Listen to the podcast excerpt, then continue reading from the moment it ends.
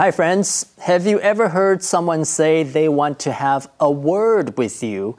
And when they do, they almost always end up saying a lot more than just a word. May I say a word about that?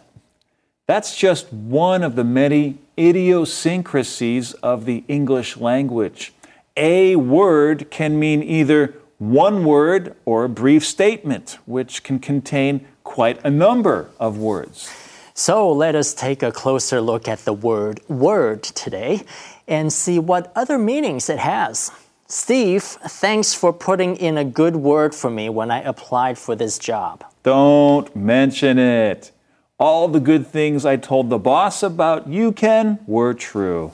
So, as you can see, Steve didn't just say one word, he actually said some positive things about me. Okay, another meaning of word is news or information, and that's using word as an uncountable noun. People often like to spread the word when they find a new restaurant they really like. Right. Today, many people use social media to get the word out so that others can experience the tasty food themselves. Okay. Word can also mean rumor. Word has it that the two companies are planning a merger. And word gets around.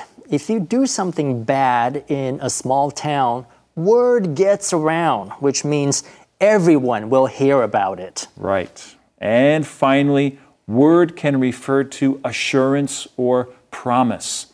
If you read some English every day, your English will improve. I give you my word.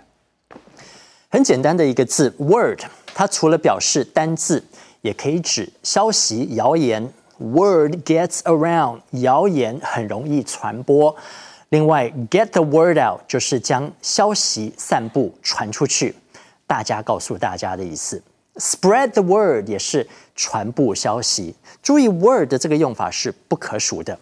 Word 也可以指某人所讲的话。如果有人跟你说 “May I have a word with you”， 他并不是只要讲一个字，而是要跟你讲一下话。你若是要申请一份工作，你刚好有朋友在那家公司，你可以问他 “Can you put in a good word for me？” 也就是帮你美言几句。最后，word 也可以指诺言、保证。I give you my word，你有我的承诺，我可以打包票。这就是今天的 Info Cloud，我们下次云端见。